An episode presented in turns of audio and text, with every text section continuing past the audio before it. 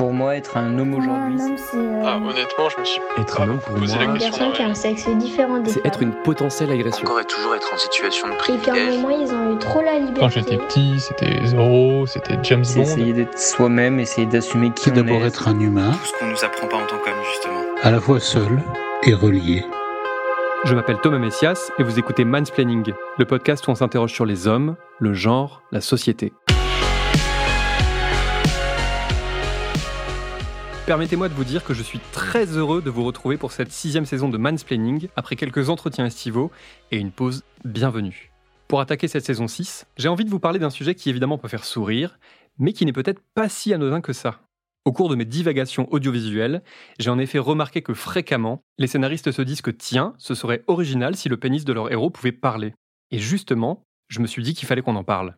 Le plus célèbre des pénis parlants est sans doute celui de la série Pam and Tommy, évocation très réussie des années Pamela Anderson Tommy Lee, et notamment de la fameuse histoire de leur sextape, qui a fini entre de mauvaises mains, puis sur Internet. Il y aurait beaucoup de choses à dire sur cette série que je vous encourage à rattraper sur Disney+, mais concentrons-nous plutôt sur le sujet du jour. Lorsque Tommy rencontre Pamela Anderson, le coup de foudre est immédiat, et le rapprochement entre le batteur du groupe Motley Crue et l'héroïne d'Alerte à Malibu ne va pas tarder à s'opérer. Dans l'épisode 2, après une nuit d'amour qu'on imagine débridée, Tommy s'isole dans les toilettes de leur luxueuse suite pour se rafraîchir et accomplir un besoin naturel, quand soudain, Je suis amoureux. Cette fois, c'est la bonne. Oh. T'es sûr de toi sur ce coup? Je le veux, mon neveu. Ah, ce que je déteste ces mots. Je le veux. Mais il y a des fois où il faut dire les choses. Oh. si vous avez vu la série, vous connaissez parfaitement l'identité de l'interlocuteur de Tommy, qui n'est visiblement pas seul dans la pièce. Si vous ne l'avez pas vu, il est temps de vous donner quelques clés de compréhension. Oui, c'est bel et bien avec son pénis qu'il est en train de parler d'amour. D'ailleurs, on ne se contentera pas de l'entendre, mais on finira aussi par le voir à l'écran. Quand il s'exprime, le pénis de Tommy Lee bouge tout seul. J'imagine que c'est un peu l'équivalent de nos expressions faciales ou de quand on parle avec les mains. Je crois que je suis amoureux. Désolé, mais c'est là eux qui parlent, là, mon vieux. Non, c'est le thé. Comme dans Tommy Lee. Oh, fais pas ça Écoute-moi bien, mon con. Tu viens à peine de divorcer. Je m'en tape. Moi, je te propose qu'on continue le défilé des culs T'entends quand je te parle? Tu peux dire ce que tu veux. Mais moi, je m'arrête là. Fais pas le con. Et Jenny McCarthy? Eh ben quoi? C'est une baise assurée, ma biche Pas intéressé. Et Denise Richards? T'as vu comment elle t'a relu quel service à la soirée d'Halloween du manoir Playboy? Je passe mon tour. Putain, comment tu peux passer Denise Richards? Pour toutes les autres. Tommy, t'as pas des idées claires Si, comme de l'eau de roche. Arrête, tu vas pas tout niquer On ne va pas se mentir, cette apparition inattendue est quelque peu déconcertante. J'ai vraiment beaucoup aimé la série, mais j'avoue ne toujours pas savoir ce que je pense de cette incursion d'un pénis parlant qui tombe un peu comme un cheveu sur la soupe. Mais Robert Siegel, le créateur de la série, s'est justifié sur le sujet. Pour le site Variety, il explique avoir simplement repris le principe de Tommyland, autobiographie de Tommy Lee, dans lequel la rockstar personnifie son propre phallus tout au long de son récit. La productrice exécutive Sue Nagel confirme, je cite, Robert a vraiment bloqué sur cette partie du livre de Tommy, et il avait vraiment très envie de trouver un moyen de retranscrire ça. La vérité, c'est que Pamela et Tommy se sont vraiment beaucoup amusés. Ils étaient au sommet du monde, aussi fous qu'amoureux. Et je pense qu'il faut donner corps à ce bonheur, car cela permet ensuite de vraiment comprendre ce qui a été perdu. Le fait que Tommy parle à son pénis contribue à ça. On reprend les mots qu'il a utilisés dans le livre pour montrer qu'il a une vraie relation avec son pénis. Je précise que si Sue Nagel parle de ce qui a été perdu, c'est parce que la relation entre Pamela Anderson et Tommy Lee ne sera pas au beau fixe très longtemps. Le vol de leur sextape jouera évidemment un rôle important dans la dégradation de leur relation, et probablement aussi la personnalité violente de Tommy. Et ça, la série le raconte, mais elle dit également quelque chose qui me semble très important. Quand il ressent le besoin de parler d'amour, Tommy Lee décide que son pénis est le seul à pouvoir le comprendre. Comme si vraiment le cerveau de certains hommes se trouvait là. Ou comme si sexe et amour étaient mélangés dans nos têtes dans un gigantesque gloubi-boulga informe où les confusions sont nombreuses.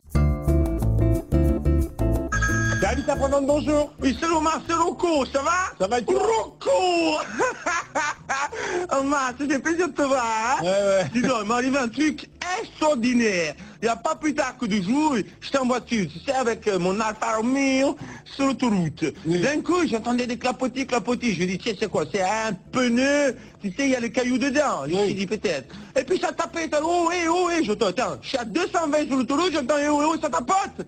Je baisse la vitre, c'était ma bite qui était coincée dans la porte. Et ma bite dit, sors-moi de là, Que penser d'un type qui parle à son pénis Qu'il est complètement cintré Qu'il devrait juste arrêter la drogue Oui, peut-être. Mais on peut également voir plus loin. Car la personnification très explicite du pénis de Tommy Lee est finalement assez symbolique du rapport qu'entretiennent un certain nombre d'hommes cis vis-à-vis de leurs membres. Très souvent, ce dernier possède même un petit nom, comme un animal de compagnie. Selon le site anglais Metro, 60% des hommes auraient déjà baptisé leur pénis. Grâce à cette enquête tout à fait sérieuse, on dispose même du top 10 des noms les plus donnés au Royaume-Uni, parmi lesquels Little Man, Bob, Fred, Jimbo, Junior ou encore Big Boy. On les mains, Pompidou Vous êtes en état d'arrestation Pourquoi il arrête pas de répéter Pompidou celui-là? C'est son zizi, il l'appelle comme ça maintenant. Même Bastien, ça va pas, on n'appelle pas son zizi Pompidou. On appelle son zizi rien du tout. Mais cette pratique n'est pas l'apanage des citoyens britanniques. Si le cœur vous en dit, interrogez les hommes cis autour de vous et vous constaterez qu'ils sont nombreux à avoir eux aussi donné un nom à leur sexe. Le plus connu de tous est évidemment le tressaillant Popol, un nom repris avec pas mal d'ironie par Léa Chamboncel pour son podcast et sa newsletter, dans lesquels elle parle de politique sous un prisme féministe. Je ne sais pas comment ça se fait, mais je pense que je connais au moins une dizaine d'hommes cis dont le pénis porte un petit nom, qui lui ont eux-mêmes attribué, ou qui parfois lui a été donné par un ou une partenaire sexuelle qui passait par là. À bien y réfléchir, c'est assez fou que j'en connaisse autant alors que je n'ai jamais rien demandé. Non seulement les hommes sont nombreux à baptiser leur chibre, mais en plus, il semblerait qu'ils soient ravis de partager cette information avec le plus grand nombre dès qu'ils en ont l'occasion. Je ne vais pas vous révéler quels sont les noms des pénis en question. Non, je déconne, bien sûr que je vais vous les donner. Parmi ceux dont je me souviens, il y a Mr Big, l'Anaconda, Mini Pouce, Sergei Boubka, mais aussi Monsieur Zigomar et René Lataupe.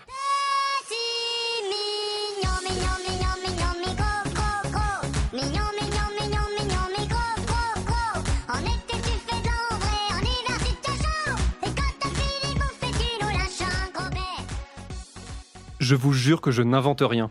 Alors mon échantillon n'est pas assez conséquent, mais je trouve que ce début de liste reflète bien la réalité des choses. On y trouve des considérations sur la taille, une métaphore autour des tunnels et une autre sur un perchiste célèbre, et aussi pas mal de fantaisie. Gauloiserie et obsession de la dimension. Ça résume bien, je trouve. Les hommes cis revendiquent le fait d'avoir un gros braquemar, une minorité préfère faire des blagues assumées sur ces mensurations plus réduites, et beaucoup considèrent en tout cas que parler de leur zizi, c'est toujours rigolo. Et ça peut l'être, mais évidemment, tout dépend du contexte.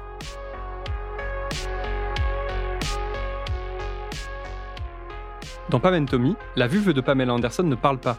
D'ailleurs, de manière générale, les sexes féminins sont bien moins mis en avant que les pénis. Il y a plein de qualificatifs et de périphrases pour les désigner, mais en revanche, arrêtez-moi si je me trompe, je n'ai pas l'impression que 60% des vulves est un petit surnom. Ça existe très probablement, mais il n'y a pas de quoi dégager une tendance. Pour expliquer ce fossé, j'ai deux éléments de réponse à proposer.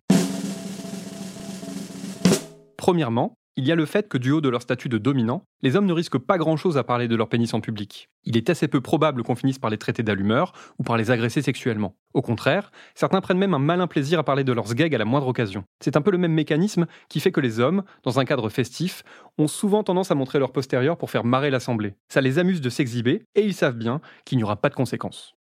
Deuxièmement, tout part aussi de l'idée selon laquelle le pénis est un organe externe et pénétrant, tandis que la vulve serait juste un trou, un réceptacle. Maya Mazoret a notamment consacré tout un ouvrage à ce principe. Ça s'appelle Sortir du trou, et ça joue avec les mots, tout en envoyant valser pas mal d'idées reçues. Les évolutions récentes en matière de représentation de la vulve et surtout du clitoris contribuent à faire avancer le schmilblick. Il est de plus en plus difficile d'ignorer que non, il n'y a pas d'un côté les organes sexuels masculins fiers et actifs, et de l'autre les féminins, soumis et passifs. Mais il reste encore beaucoup de chemin à accomplir, et en attendant, ces messieurs ont envie de montrer et ou d'évoquer leur queue, parce que dans leur tête, quéquette rime avec conquête.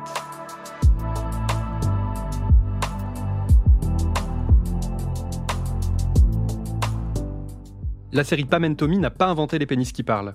On peut citer cette campagne brésilienne datant de 1995 et à laquelle Libération avait consacré un article. Dans un spot portant sur la lutte contre le sida, on entendait Braulio, qui était, je cite, un pénis parlant, charmeur et grand jouisseur. Fin de la citation. Si le personnage a fait polémique, c'est parce que Braulio est un véritable prénom porté par de nombreux hommes au Brésil. Le spot a donc été retiré des écrans en attendant qu'il soit rebaptisé, mais nous n'avons plus jamais eu de nouvelles depuis. Je voudrais aussi citer ici cette chanson de Christophe Alévèque, l'humoriste jadis autoproclamé super rebelle et désormais autoproclamé vieux con. Vous l'ignoriez peut-être, mais Alévèque chante aussi, sur des paroles dont il est l'auteur, aussi mordantes et parfois réac que peuvent l'être certains de ses spectacles. La chanson qui nous intéresse ici figure sur une piste cachée d'un CD que j'ai l'honneur de posséder. Son titre, Ma bite parle. Ma bite parle, elle s'exprime en fréquence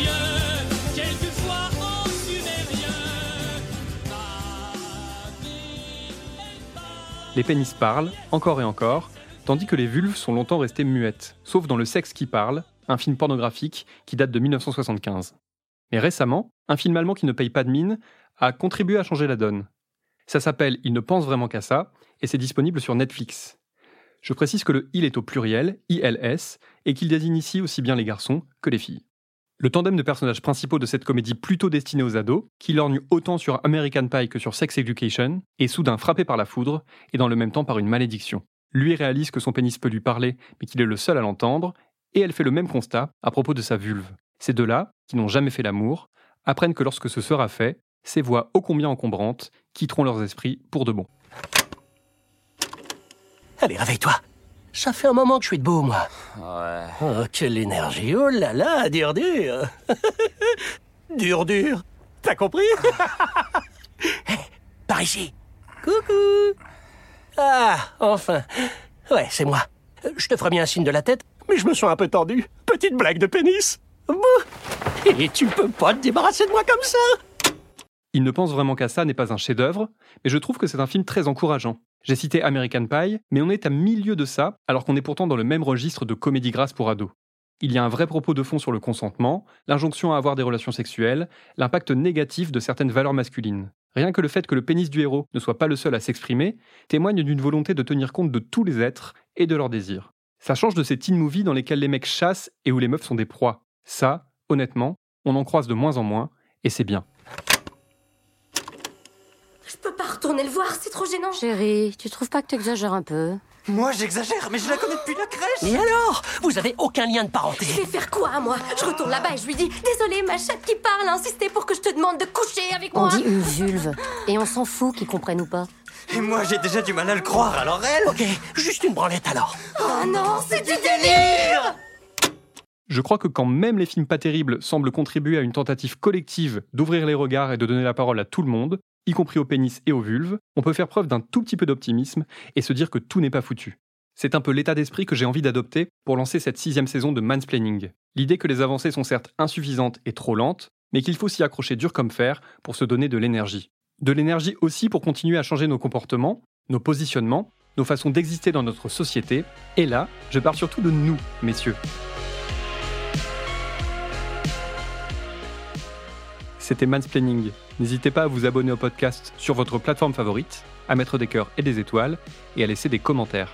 Vous pouvez aussi écrire à mansplaining.sled.fr ou nous contacter via le compte Instagram Mansplaining Podcast. Est un podcast de Thomas Messias, produit et réalisé par Sled Podcast. La direction éditoriale est assurée par Christophe Caron, la production éditoriale par Nina Pareja, et le montage, la réalisation et le mixage par Mona Delahaye. À dans 15 jours.